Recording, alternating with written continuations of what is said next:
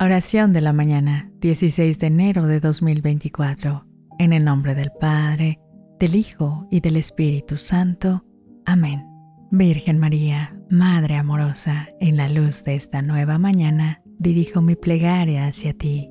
Te ruego con todo mi ser que mantengas unida a mi familia en los lazos del amor y el respeto mutuo, que nuestro hogar sea un refugio de armonía, comprensión y cariño te pido, amada Madre, que presentes nuestras necesidades y oraciones ante tu Hijo Jesús. Protege a cada uno de nosotros en nuestras actividades diarias, ya sea en el trabajo, en la escuela o en cualquier lugar donde nos encontremos. Que sintamos tu presencia amorosa a nuestro lado, recordándonos el amor incondicional que tu Hijo Jesús nos tiene.